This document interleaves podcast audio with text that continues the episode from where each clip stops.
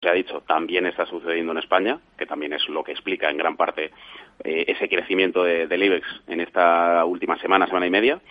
Con lo cual, bueno, eh, lo que estamos viendo desde luego es optimismo y movimiento en, un mes eh, pues que bueno generalmente dentro del periodo estival suele ser el de menos volumen de negociación, de menos liquidez, etcétera. Pues con eso nos quedamos. Miguel Momover, analista de XTV, muchas gracias.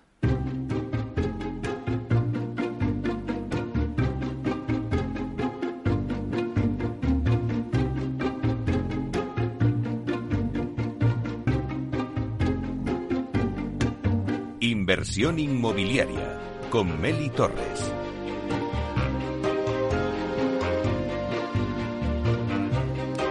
Bueno, pues hoy vamos a hablar de un proyecto único en Madrid. Es el Centro Canalejas Madrid.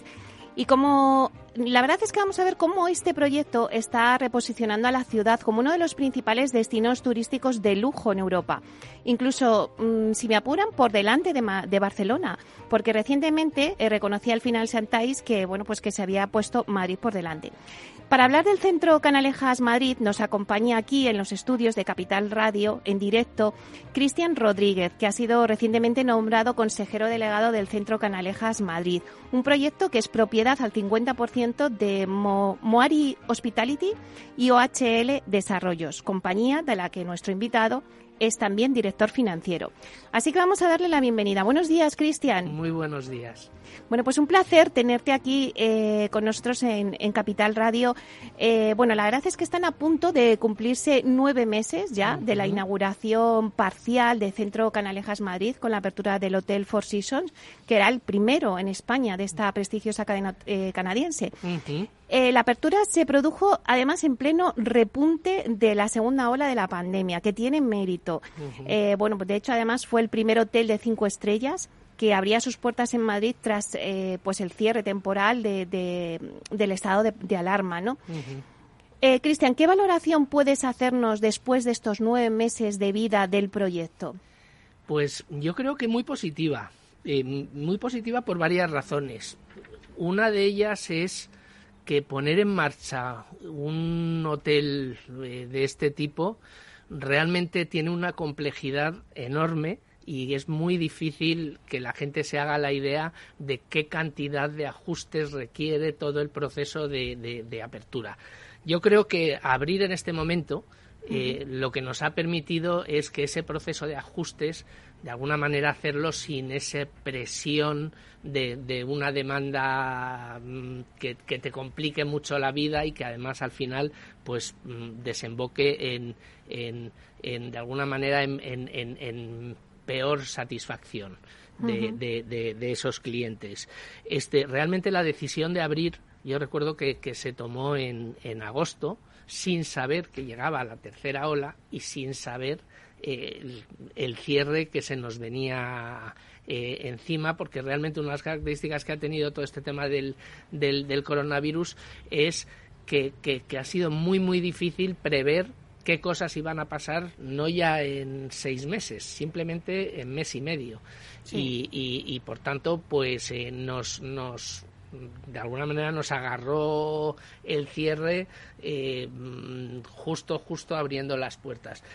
Aún así, yo creo que todo ese proceso de ajuste Mm, de, revisión, de aceptación por parte de Four Seasons de cada uno de los elementos del hotel ha sido muy positivo. No te haces idea de los estándares de calidad que Four Seasons establece para recepcionar y para dar por aprobada una habitación, una zona común, un, eh, restaurante. Se fija, no te haces idea en qué nivel de detalle, eh, eh, desde por ponerte un ejemplo, se miden los tiempos que, se que tarda el grifo en, en, alcanzar los 50 grados y sus estándares son muchísimo menores que la normativa española.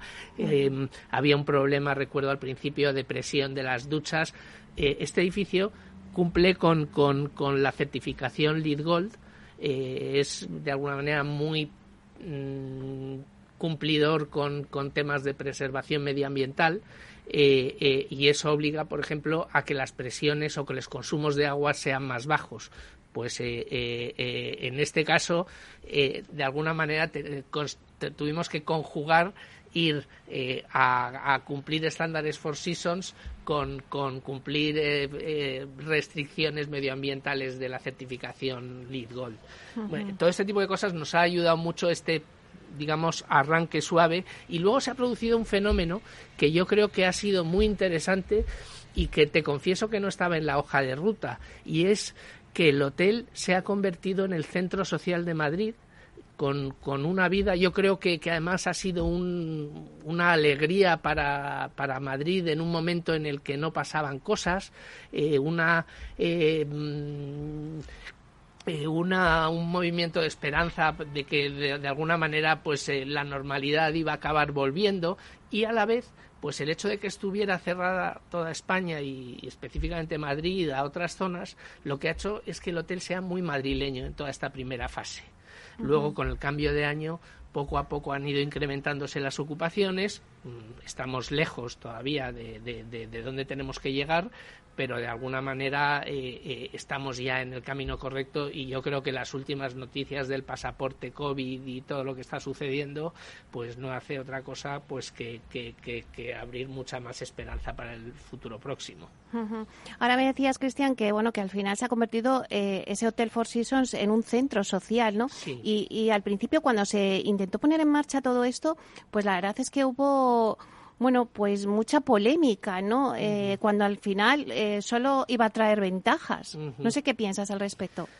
A ver, eh, yo entiendo que las barbaridades que se han hecho mm, destruyendo patrimonio histórico en este país en el pasado, pues mm, cree un poco de psicosis en algunos entornos de que no se va que hay a lo mejor principios económicos por encima de los principios preservacionistas eh, o que aquí lo único que se busca es, eh, eh, echar abajo para facilitar hacer el proyecto que tú quieres. se entiende, pero no es nuestro enfoque. Mm. Eh, eh, mm, OHL Desarrollos ha sido el desarrollador de este proyecto y de alguna manera eh, tiene entre sus principios el preservacionismo. Y te pongo tres ejemplos que son los tres grandes proyectos que ha desarrollado OHL Desarrollos. Uno es Mayacoba, donde ese preservacionismo está mucho más focalizado en temas medioambientales. Nos dieron en su momento el premio Ulises de la Organización Mundial de Turismo por, por, la calidad medioambiental del desarrollo en el que mm, vamos más que más que preservar un medio ambiente lo creamos eh, con un incremento tremendo de la, de la fauna y la flora que, que, reside allí. El segundo es Old War Office, que es bastante similar en cuanto a preservación histórica de un edificio a, Canalejas y el tercero es Canalejas, donde el esfuerzo de preservación, de restauración, de reutilización de elementos, de digo, mm, ha sido extremo. Mm, creo que, que, las piezas eh, eh, recuperadas son algo así como 16.000 estamos hablando de, un trabajo ingente de intentar maximizar lo que podíamos reincorporar al proyecto para, mantenerlo. Y la segunda es que realmente el edificio llevaba 10 años, o los edificios llevaban 10 años cerrados, con un deterioro progresivo eh, y además que impedía que se pusieran en uso porque hacía falta un proyecto de la envergadura del, nuestro, que por cierto además ha tenido muchísima complejidad técnica. Eh, Cristian, al final la gente identifica Centro Canalejas de Madrid con el Hotel Four Seasons, pero eh, vamos a contar a nuestros oyentes que Centro Canalejas Madrid es mucho más que el hotel. Cuéntanos en qué consiste todo el proyecto en su conjunto. A ver, el, proyecto tiene distintos usos. Eh, el hotel por, por metros cuadrados y digamos, por, por, por, el impacto de la marca y además por ser lo primero que se ha abierto es muy significativo, pero además se han eh, mm, incorporado 22 residencias branded con la marca Four Seasons que se han eh, vendido en su totalidad. El, proyecto incorporaba también una oficina en mil metros cuadrados eh, que también se ha vendido, pero había un contrato con el Santander cuando el Banco Santander nos vende el inmueble, nos pide quedarse con un espacio en el futuro proyecto eh, para tener ahí una oficina y, esa es la oficina de mil metros cuadrados que está también eh, vendida. Este eh, y tenemos los otros dos proyectos de explotación recurrente del edificio que son el retail y el parking. De manera que, que, que sí efectivamente eh, el poder de la marca, digamos, le da mucha relevancia a Four Seasons y también el hecho de que, pues, el segundo elemento que va a ser muy, muy relevante, que es el retail, todavía no está, no está abierto, más que la tienda de Hermes. Antes hablabas, Cristian, de los branded residents, ¿no? Que es pues una de las principales novedades del centro Canalejas. Es un concepto eh, residencial que es desconocido en nuestro país y yo eh, me pregunto por qué decidieron traer este tipo de, formato en España. Vamos a ver, nosotros tenemos experiencia en branded residences desarrolladas en, en, nuestro proyecto de Mayacoba eh, eh, pero eso sí, digamos, muy orientada a cliente norteamericano que está mucho más habituado a este tipo de concepto. Eh, yo creo que las grandes residencias tienen dos, digamos, dos elementos que, que, las hacen muy interesantes para cualquier eh, cliente, eso sí, de cierto poder adquisitivo, porque la verdad es que los precios han estado en los niveles más altos del, mercado de, Madrid en cuanto a residencias. Pero tiene dos factores muy interesantes. Uno es eh, eh, el, concepto de servicio que va asociado a las unidades, de forma que, que un propietario mm, puede desde mm, encargar unas entradas para el teatro cuando va a llegar de viaje pedir que le tengan llena la nevera o llamar para que le, le, limpien la, casa. Y, aparte de poder utilizar algunos elementos del hotel. Y la segunda es que la marca lo que hace es dar de alguna manera tranquilidad a un comprador que sabe que va a comprar un producto con esos estándares de, de, calidad de los que hablábamos antes, por ejemplo, en el handover del hotel. Claro, eh, yo me pregunto, eh, ¿cuál es el perfil del comprador de estas brandy residence? ¿Nacional, internacional? Pues fíjate que al final hemos tenido una mezcla eh, muy grande. Tenemos mm, compradores nacionales, tenemos compradores internacionales, más bien del otro lado del Atlántico. Mm, hay una componente importante de gente de México eh, y, hay gente que, la, que lo tiene como primera residencia, hay gente que lo tiene como segunda residencia. Realmente no hay un patrón que se repita de manera generalizada. Digamos que están los dos componentes de españoles y extranjeros y residentes mm, mm, eh, permanentes y residentes temporales porque la verdad es que em, no sé si antes decías que lo utilizaban para a veces temporales y otras veces, eh, pero al final estas estas lo tenéis todos ya vendido, no sé si lo tenéis todos. Todos los 22. O sea que bueno, pues no sé si nos puedes decir un poco en qué franja de precios se han movido estas eh, exclusivas residencias, ¿no? Cualquiera con una calculadora lo puede calcular eh, las 22 residencias, cada una con dos plazas de garaje, es decir, 22 residencias y 44 plazas de garaje, se han vendido por 93 millones de euros. Madre mía, no, no me digas más porque esos precios ya a mí yo me pierdo. bueno, y, otra de las cosas, de las novedades que hay, ¿no? A la vuelta del verano, en el mes de octubre, es que eh, se va a inaugurar el Food Hall en las galerías eh, canalejas. Bueno, va a ser un espacio eh, comercial premium, ¿no? Dentro de las galerías.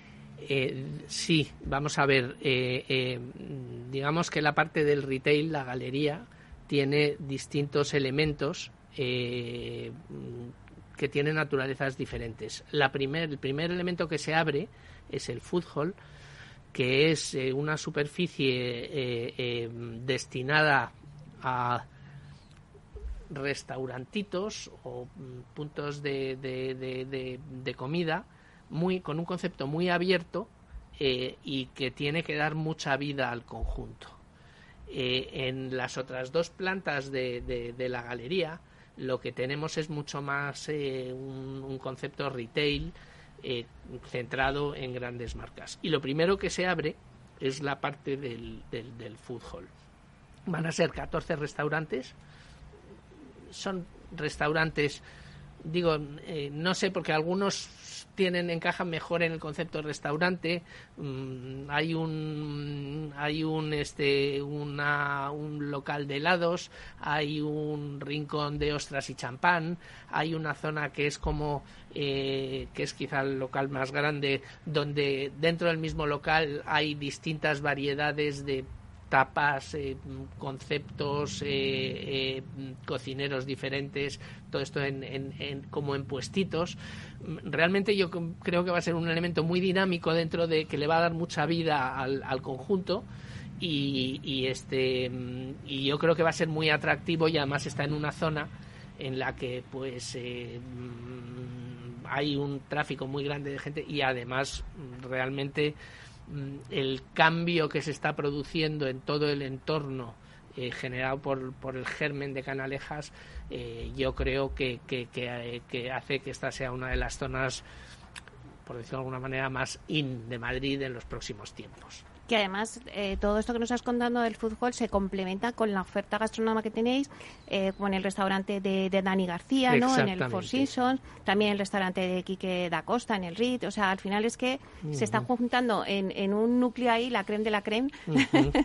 sí, yo creo, fíjate que, que, que Madrid tenía una asignatura pendiente. Madrid tiene todos los elementos necesarios hmm. para ser un destino súper atractivo para muchísima gente de fuera de, España. Le faltaba un, un, elemento fundamental, que es mm, poder atender desde el punto de vista de alojamiento a un segmento que estaba desatendido.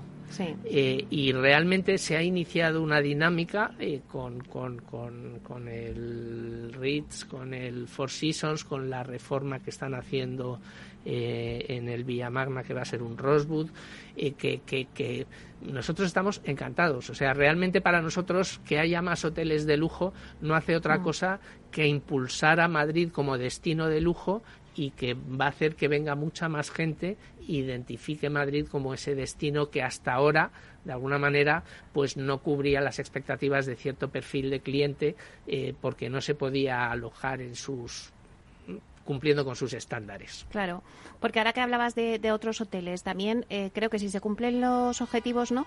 Para después del verano, Marriott también va a abrir y también está como enfrente de vosotros. Previsiblemente el año que viene, sí. ¿Sería competencia o entra...? Vamos a ver, eh, eh, es, es, una marca fantástica, JW Marriott, es una marca fantástica. Eh, yo creo que un escaloncito por debajo de, de, de Four Seasons este pero pero como te digo más que más que competencia pues es refuerzo de destino es refuerzo de, de, de, que en la zona están pasando cosas. Nosotros el proyecto Canalejas eh, mm, un poco mm, nuestra forma un poco de enfocarlo y de, y de, y de hacer posicionamiento estratégico es queremos que sea un sitio en el que pasan cosas. Y ya ha habido un evento de Louis Vuitton recientemente en la galería, asociado al, al, tema de, mm, de mm, de, mm, de, la decoración de cómo se llama el, el, palacio de, de Canalejas 3 eh, eh, Casa de Cor. Casa de Cor, asociado a Casa de Cor ha, habido un evento de Louis Vuitton, el hotel tiene una zona de convenciones enorme donde realmente no hay otro sitio en Madrid donde tú puedas juntar los dos ballroom y juntar a 500 personas cuando termine este infierno del COVID, por supuesto, eh, pero, pero tiene capacidad para 500 personas, eh, el retail va a tener continuamente actividades, realmente va a ser un sitio en el que siempre van a estar pasando cosas. Y, y, y realmente para nosotros es importante dar esa vida al destino eh, porque yo a mí me gusta definir a, a, OHL Desarrollos como un creador de destinos y lo hemos hecho en México, lo hemos hecho acá y, lo, y realmente también hemos estado trabajando en ese, en ese sentido en, en el proyecto de Londres. Bueno, y es que al final yo creo que es como, si me permites decirlo, se, ha creado el efecto canalejas, ¿no? O sea, ha eh, sido capaz de, antes empezabas la entrevista diciendo pues ese centro social en el que se ha convencido, pero eh, ha, captado toda la atención hacia el turismo de lujo, el turismo internacional, que yo creo que estaba un poco abandonado ¿no? Eh, en la ciudad de Madrid y al final se ha producido ese efecto canalejas.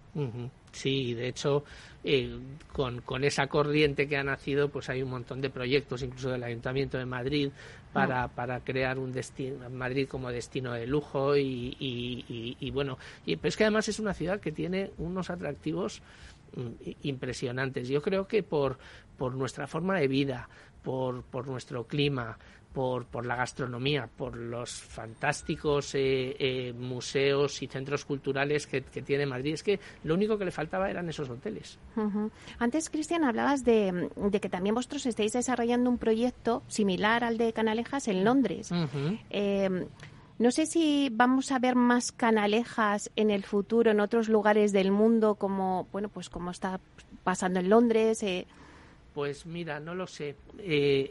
Mm, yo creo que digamos esa forma de trabajo de poner en valor el máximo al máximo el potencial de cada destino lo vamos a seguir haciendo sí que es cierto que el ciclo de vida de alguno de estos proyectos es tan largo que es una hmm. complicación desde un punto de vista de, de, rentabilidad económica. Entonces sí que queremos focalizarnos eh, al menos en un mix a lo mejor de, proyectos de un ciclo de vida un poco más corto y alguno un poco más largo.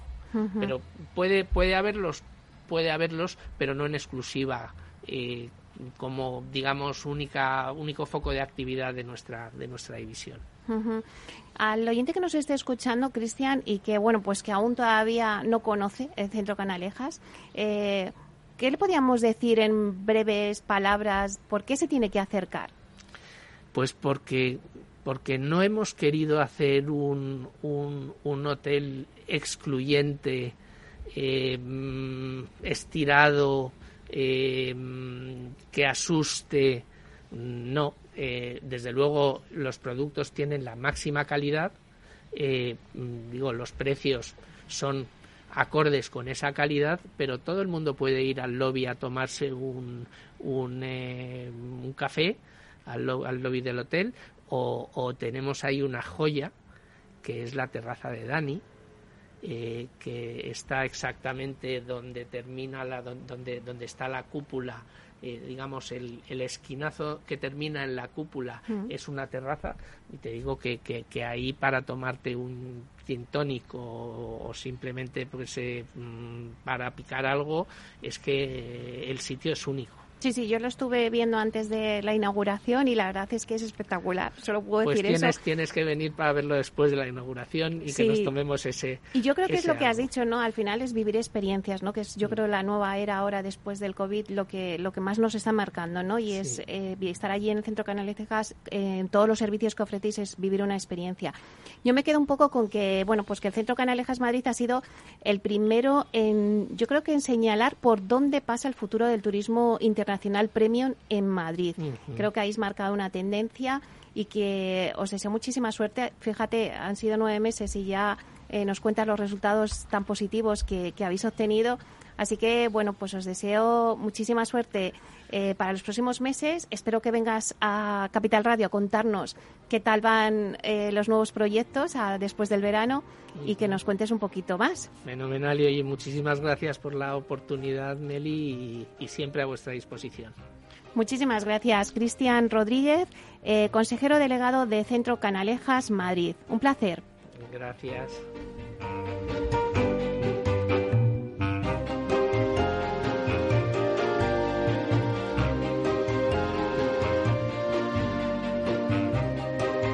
Inversión inmobiliaria con Meli Torres.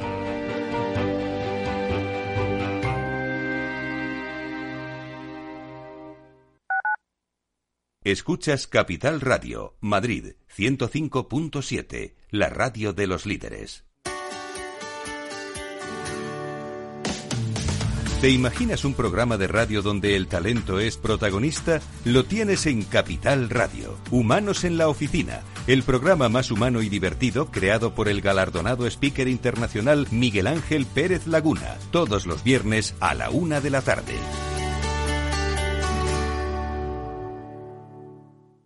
Esto te estás perdiendo si no escuchas a Luis Vicente Muñoz en Capital, La Bolsa y la Vida. Clemente Fernández, expresidente de Amper y encabeza a los minoristas de Abengoa. Al no haber posibilidad de crédito ciclo, pues yo creo que habrá que acudir ya a la SEPI, ¿no? un rescate de, de SEPI. No te confundas. Capital, la bolsa y la vida con Luis Vicente Muñoz, el original.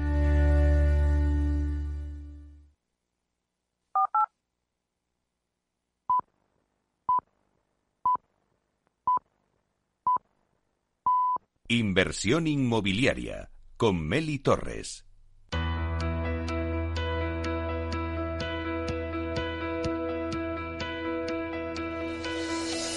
Aula de Innovación.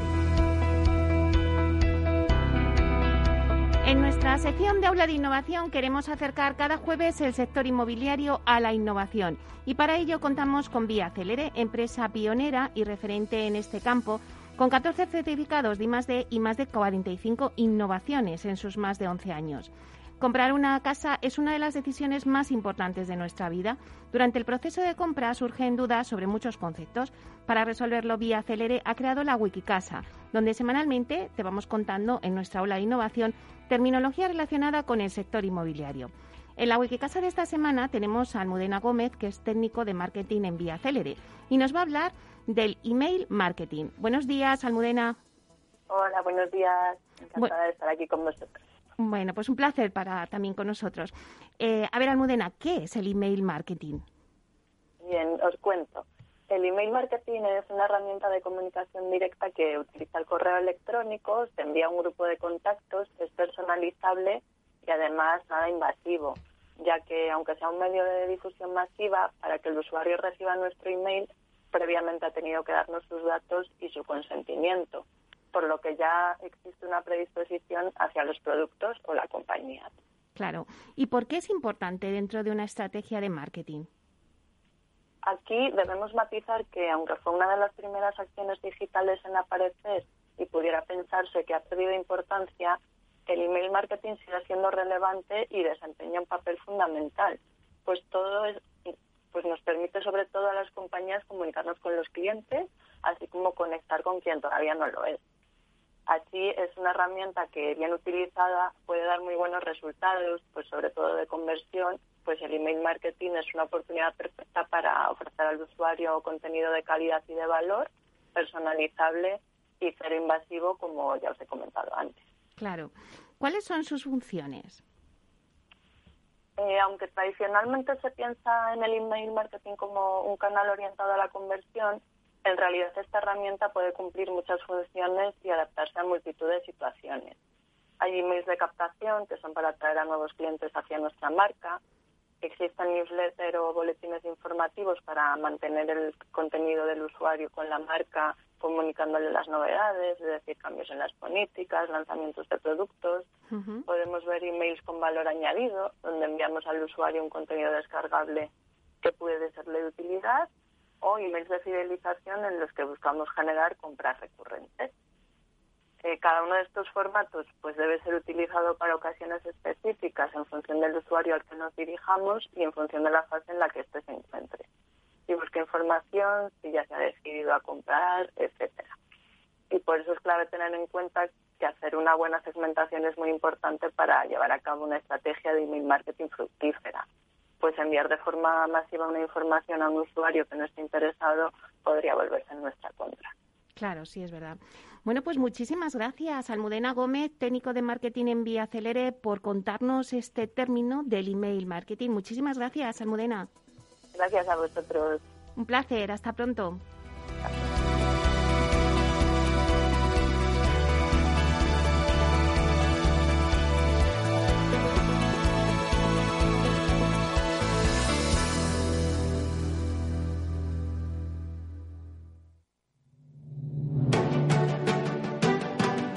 Piscina infinita, una terraza con vistas, un gran salón para invitar a la familia o todo a la vez.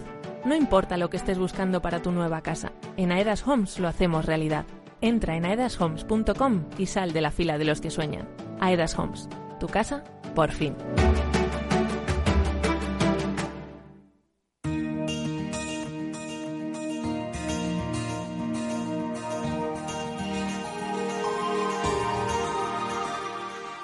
En nuestra sección La Vía Sostenible con Vía Ágora, os contamos la transformación de la vivienda del futuro enfocada en una construcción sostenible como pilar principal.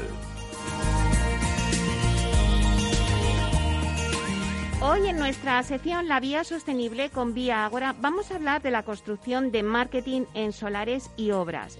A la hora de desarrollar un proyecto de construcción, pues hay una serie de elementos que hay que incorporar a la hora de desarrollar, por ejemplo, el proceso de levantamiento de un edificio. Desde el punto de vista gráfico, algunos son obligatorios, otros se colocan para señalizar el terreno y su relación de todos ellos con la sostenibilidad. Bien, pues para hablarnos de todo este tema tenemos hoy con nosotros a Jesús Alonso, que es del equipo de marketing de Vía Agora. Buenos días, Jesús. Buenos días, Meli. Bueno, encantada que estés con nosotros aquí en nuestra sección de la vía sostenible y que nos puedas indicar un poco y contar en las obras de construcción qué elementos son los básicos a la hora de señalizar el desarrollo de un proyecto. Pues efectivamente, Meli, como tú has comentado en, la previa, pues hay una serie de elementos ¿no? que hay que colocar eh, pues en un solar, eh, en el proceso de obra y que sobre todo afectan a lo que es eh, más el área de, marketing, ¿no? porque son elementos muy visuales. En primer lugar, a la hora de desarrollar pues, un proyecto, en este caso, por ejemplo, la construcción de una promoción, el primer punto es colocar una valla de simple torsión, suele ser habitual hacerlo así, para delimitar lo que es el perímetro, ¿no? Y esto, bueno, esto gráficamente tampoco es muy atractivo, pero es como el primer paso. Luego, posteriormente, y esto sí que ya un poco tiene un punto de vista más estético, ¿no? Eh, que se suele colocar lo, que se conoce como racia de obra, que para que los oyentes, pues, que se ubiquen es esta, esta, esta malla, ¿no? Que suele, pues, eh, tener incluso un aspecto un poco casi de, tela y que en muchos de los casos, pues, pueden ir que en diferentes colores. Nosotros, por ejemplo, en día ahora eh, los colocamos con nuestros colores corporativos y ponemos nuestro logo un poco para, para crear imagen de marca. Además, este, eh, esta racia, por ejemplo, pues también que se pueden optar a la hora de, producirla por, por materiales o por, o por tejidos que sean un poco más sostenibles, sobre todo pensando en que, en que duren más, porque bueno, el, proceso de obra suele ser, pues como se imagina todo el mundo, pues un poco agresivo. Y finalmente, así, eh, lo que son los elementos más obligatorios, ¿no? Por, llamarlos de, alguna manera, que suelen ir sí o sí en un proceso de obra, suele ser el cartel de obra. Es un cartel que para que para que la gente se ubique que suele ser muy habitual en las eh, bueno suele ser muy habitual no es obligatorio en las obras a, veces pues están puntos muy visuales que para que la gente conozca toda la información y nosotros por ejemplo en, en Viagora pues sí que optamos pues realizarlo en, en, un material que es una, una malla microperforada también pensando un poco por el efecto vela ¿no? que se produce a, a veces en, los solares ¿no? porque suelen ser espacios muy abiertos a veces corre el viento y nosotros también teniendo en cuenta el tema de la sostenibilidad pues lo hacemos así un poco pensando en eso ¿no? en que eh, estos materiales eh, duren lo máximo posible y que eso obviamente pues reduzca un coste y, y reduzca también la producción de ellos claro y Jesús pero también hay otros elementos ¿no? que tienen un carácter pues a lo mejor más comercial, más de imagen corporativa, como nos decías antes, de colocar en esa rafia de obra pues a lo mejor vuestro logo, vuestros colores corporativos. Sí, efectivamente, hay otros elementos que también ahora cuando los comentemos, que seguramente a la gente pues le suene, ¿no? Que están ya más relacionados no con la normativa, por así decirlo, sino más un poco con, con lo que es la presencia de marca. Por ejemplo, hay un elemento que es muy llamativo, que la mayoría de, de, los oyentes que seguramente cuando han visto una obra pues habrán identificado, que son las, las banderolas, ¿no? Las mm. banderolas en este caso suelen ser unos elementos muy visuales y que sirven para todos aquellos personas que van pues un poco paseando por un solar o por algún sitio, ver perfectamente dónde está ubicado el terreno y obviamente en la mayoría de los casos pues tener una imagen de marca, un logo, un, un nombre que identifique, ¿no? Y eso ya ayuda mucho. Hay incluso algunas compañías, que es algo que es también entiendo que va un poco ligado a la sostenibilidad, que están cambiando incluso el material de, de, estas banderas, ¿no? Porque sí que es verdad que se suelen hacer en materiales textiles que al estar en la intemperie, pues sí que pues pueden tener un poco más de, de grabación y cada cierto tiempo hay que cambiarlos porque ya están un poco eh, fastidiados, ¿no? Y sí que he visto, y bueno, y hay algunas compañías en, en nosotros de hecho estamos monitorizando eso para incorporarlo eh, pues próximamente incluso en alguna en alguna promoción que colocan vallas de chapa para que, para que este elemento, por ejemplo, que suele ser habitual desde el punto de vista de marketing, pues tenga un poquito más de, recorrido y en este caso, pues como decíamos al principio, pues no haya que, cambiarlos tan asiduamente. Luego, por ejemplo, hay otro elemento que este suele ser eh, pues también habitual, ¿no? Que es la valla de 8x3, ¿no? Es la típica valla que identificamos también todos eh, en un solar y que pues obviamente que se utiliza para hacer pues algún tipo de comunicación comercial y bueno estos suelen ser un poco los elementos así a, grosso modo y en el caso de las banderas como te digo pues se puede dar un puntito también sostenible a, a este a este punto en alguna ocasión, Jesús, hemos hablado de las casetas de ventas, pero esta vez nos vamos a centrar en su exterior. ¿Qué elementos crees que deben incorporar en su parte externa para que conjugue sostenibilidad y estética? A ver, de entrada, eh, yo creo que las casetas pues obviamente tienen que transmitir calidez, ¿no? Tienen que ser elementos que desde el punto de vista visual, cuando tú llegas a una parcela, pues te, te invite a entrar, ¿no? Y luego, pues obviamente hay eh, muchas opciones para hacerlas atractivas, pero que también pues tengan eh, elementos sostenibles, durables y que casen un poco con la imagen corporativa. Pues hay eh, posibilidad de, por ejemplo, poner jardinería exterior y a lo mejor una jardinería adaptada al entorno, que, o que, pues incluso que sea de bajo consumo hídrico, se pueden colocar elementos de madera, que a lo mejor pues eh, que la madera es un elemento que, como hemos hablado en otros podcasts, eh, pues es un, elemento muy durable, que afecta muy bien el paso del tiempo y, y las incremencias. También, por ejemplo, que se pueden poner colpóreos, haciendo mención un poco pues al logo, a la imagen corporativa de, una promoción y sobre todo todas estas cuestiones, en el caso de la madera y la jardinería no, pero eh, todos los elementos gráficos, pues intentar eh, optar por materiales sostenibles y, sobre todo materiales que estén pensados para el punto en el que está eh, la caseta, ¿no? Si es, un sitio soleado, si es un sitio a lo mejor que habitualmente llueve, bueno, tener todos eh, estos elementos en cuenta a la hora de proyectar qué material pues va a ocupar cada elemento en la, en la zona exterior de una caseta de ventas. Y Jesús, ¿qué elementos novedosos se pueden también incorporar para hacer una obra más atractiva?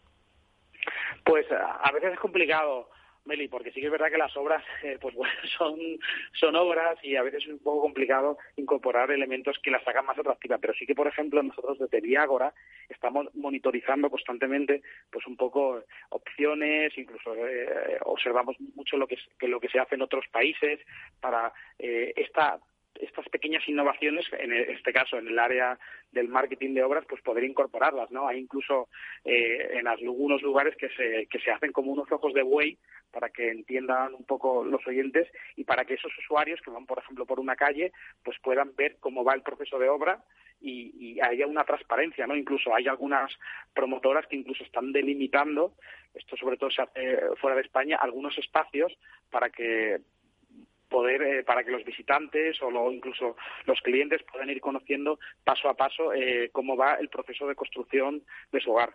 Nosotros, por ejemplo, en Viagora eh, ese tipo de cuestiones pues las abordamos a, través de, nuestra de nuestra página web así que lo tenemos previsto para ir comunicando eh, de manera progresiva los avances no y además intentamos cuidar mucho eh, esto además la verdad que los equipos de obra que trabajan para Viagora son extremadamente cuidadosos que el tema del orden, el tema de la limpieza esté siempre presente, porque al fin y al cabo, bueno, aunque es una obra, pues si tienes que hacer una foto, siempre transmites mucho mejor, ¿no? Transmites pues un orden que va en todos los puntos del proceso de construcción de una vivienda.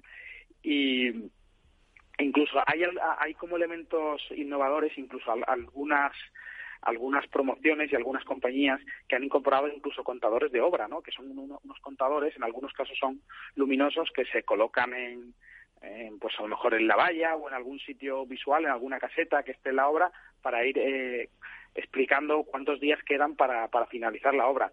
En este caso, yo creo que esta opción es muy sostenible, Meli, porque sí que es verdad que, bueno, el coste eléctrico ¿no? que, suponen estos elementos, pues bueno, también hay que tenerlo en cuenta. Por eso te digo que al fin y al cabo la, sostenibilidad es una cuestión de equilibrio y cuando tú tomas eh, la, determinación de hacer algún tipo de acción de marketing, tienes que tener, tener también esto en cuenta.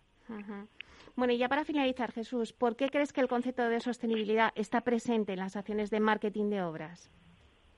Pues yo creo que es importante por lo que hemos comentado a, lo largo de esta conversación, porque cuando tú proyectas una acción del tipo que sea, a través de un material, tienes que tener en cuenta también el lugar en el que está, eh, la durabilidad que va a tener ese material, si se va a degradar, ¿no? Porque eso también es sostenibilidad, porque si tú, por ejemplo, prevés que un material te va, te, va a durar más, va a tener un menor coste y, y, además ese coste pues va a provocar que, que se utilicen menos tintas, eh, en, en, este caso para producir un vinilo, que se utilicen, por ejemplo, pues menos eh, lona para de material sintético para, para producir esta, esta valla, pues todo este tipo de cuestiones al final ayudan, ¿no? O sea, yo creo que el concepto de sostenibilidad, que lo hemos hablado alguna vez, es mucho más profundo. Y entonces, en cualquier elemento que va a tener una degradación, eh, tener, eh, tener en cuenta estos aspectos ayuda muchísimo. Y, ya te digo, en el mercado hay incluso materiales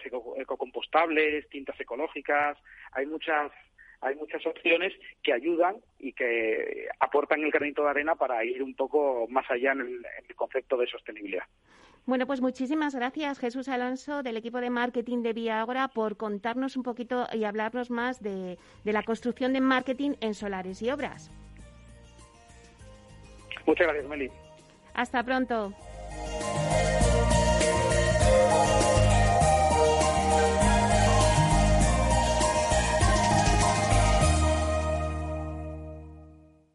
Inversión inmobiliaria y PropTech con Urbanitae, un espacio donde descubriremos las nuevas claves financieras que están cambiando el sector inmobiliario gracias a la transformación digital. Bueno, pues en nuestro espacio Inversión Inmobiliaria y Proctec con Urbanitae vamos a daros las nuevas claves financieras que están cambiando el sector inmobiliario gracias a la transformación digital. ¿Y quién mejor para contarnos qué se cuece en este sector que Diego Bestar, consejero delegado y fundador de Urbanitae? Hola, buenos días, Diego.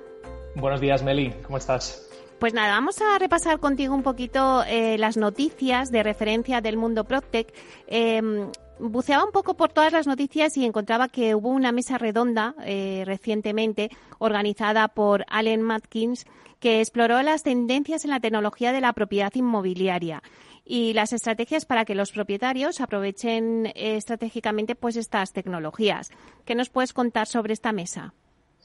Sí, pues eh, normalmente eh, tenemos la tendencia en esta sección a quedarnos en, Europa. Hemos ido bastante a Asia, sobre todo según salíamos de la pandemia, y yo creo que es interesante también fijarnos en Estados Unidos, que como sabemos, eh, pues suele ser la cuna de la, de la tecnología y la innovación ¿no? en la mayoría de los ámbitos.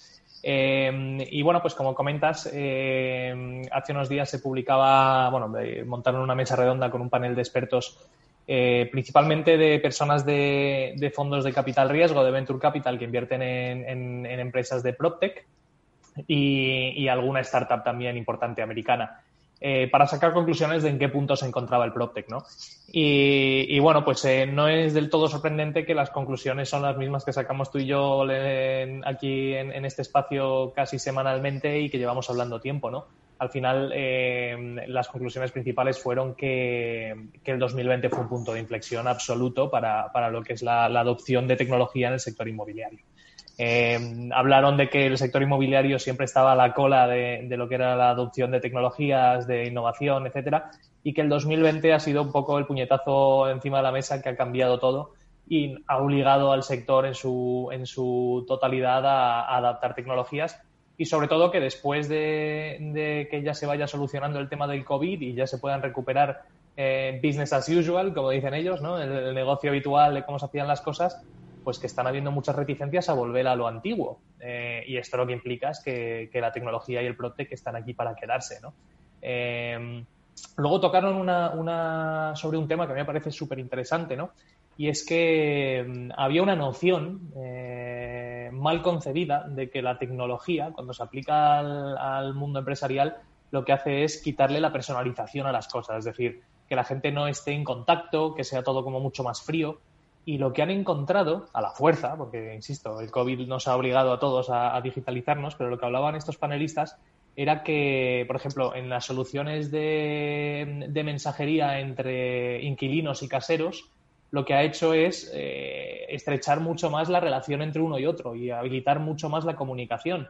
Eh, y al final ha hecho que todo sea mucho más sencillo, ¿no? Había, en Estados Unidos todavía se, estila mucho lo de pagar en cash, pagar en, en, metálico a tu, a tu casero, por ejemplo, pues todo eso con el COVID se frenó, ¿no?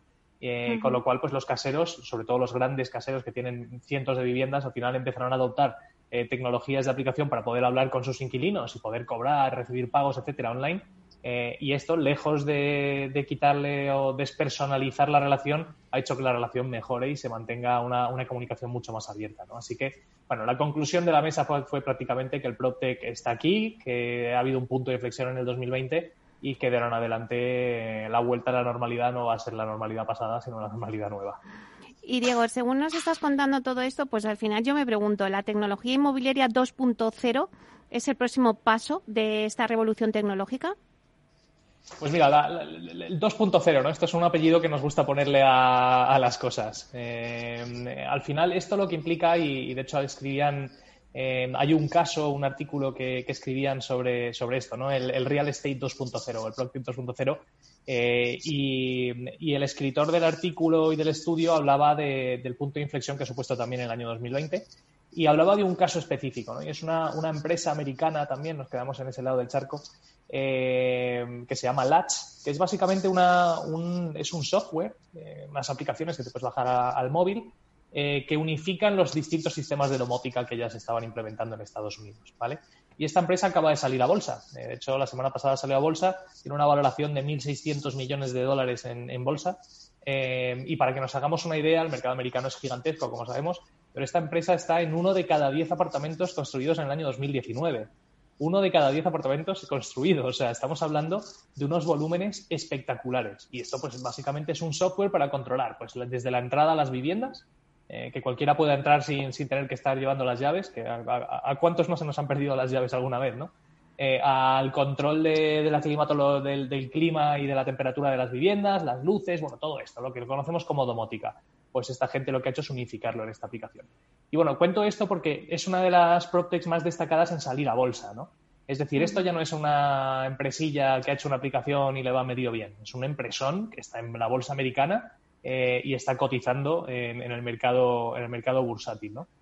Y básicamente lo que, lo que decía este artículo y este estudio es que esto ya se puede denominar el PropTech 2.0. Son empresas que ya son mayores, ¿no? Ya, no son chavalitos mm. montando cosas, sino que estamos hablando de multinacionales, empresas muy grandes y que, que a partir de ahora y sobre todo con el punto de inflexión causado por el COVID en el 2020 vamos a empezar a ver eh, que, cada vez más salen grandísimas empresas que, están cotizadas en, los mercados bursátiles como cualquier otra.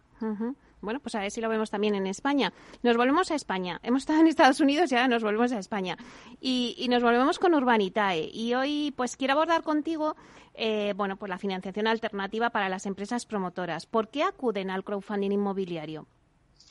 Bueno, pues eh, la financiación alternativa la verdad es que está más en auge que nunca, eh, por suerte para Urbanitae y para mí como CEO de Urbanitae.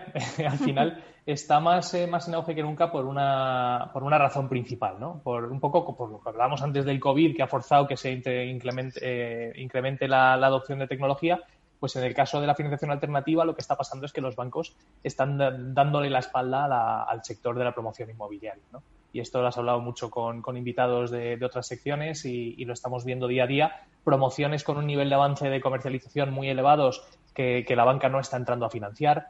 Eh, bueno, al final la banca prácticamente tenía un monopolio de financiación en el mercado y se está viendo que cuando la banca deja de, de fondear o financiar un sector, es un sector tan importante como es la promoción inmobiliaria, puede venirse abajo. Entonces, bueno, pues la financiación alternativa es necesaria, eh, es importante, estratégicamente para nuestro país es absolutamente obligatoria y, lo que estamos viendo es que los promotores pues están hartos de estar dependiendo siempre de la banca, ¿no? Al final nosotros, la financiación alternativa como Urbanita, el crowdfunding o incluso los fondos de inversión somos absolutamente complementarios a la banca, ¿no? Eh, en el caso de Urbanitae, por ejemplo, pues aportamos capital eh, a las operaciones para que estén mejor capitalizadas y que los bancos la vean con mejor ojo y entren a financiar obra, ¿no?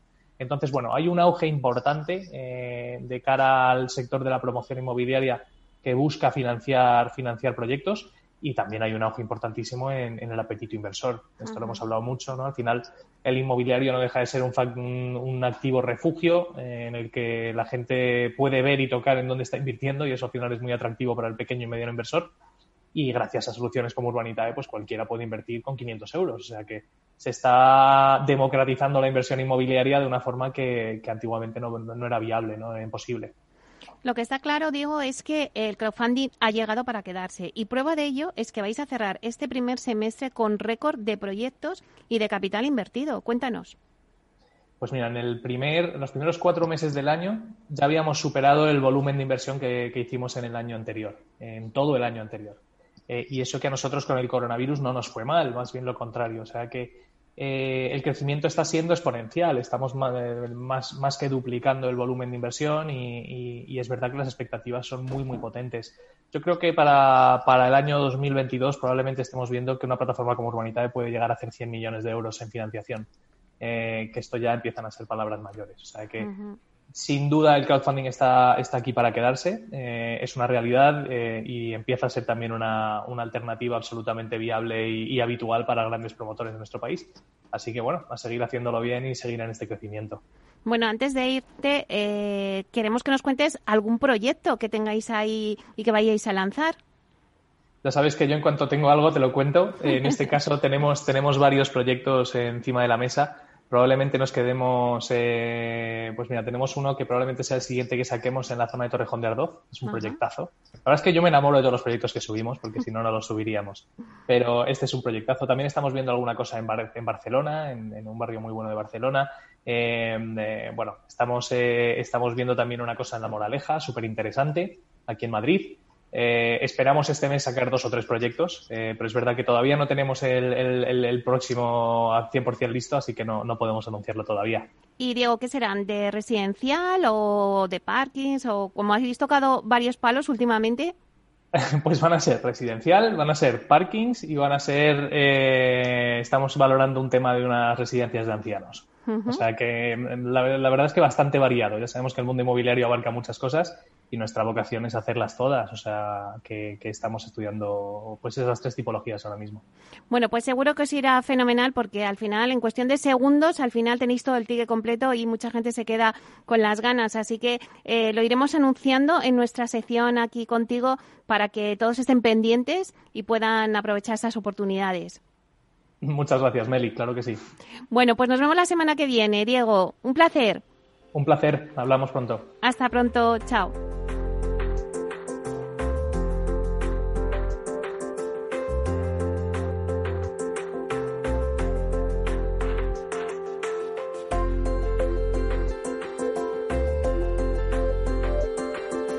Bueno, pues ahora en breve eh, tenemos el informativo de las 12, pero eh, no os perdáis el debate que tenemos a continuación. es un debate donde vamos a hablar de oficinas. Vamos a analizar cómo será el espacio de trabajo en las oficinas cuando ya esté la población ya prácticamente vacunada para la vuelta del verano. ¿Qué espera el empleado cuando vuelva a sus oficinas? Pues eso en breve, después del informativo, lo tendréis.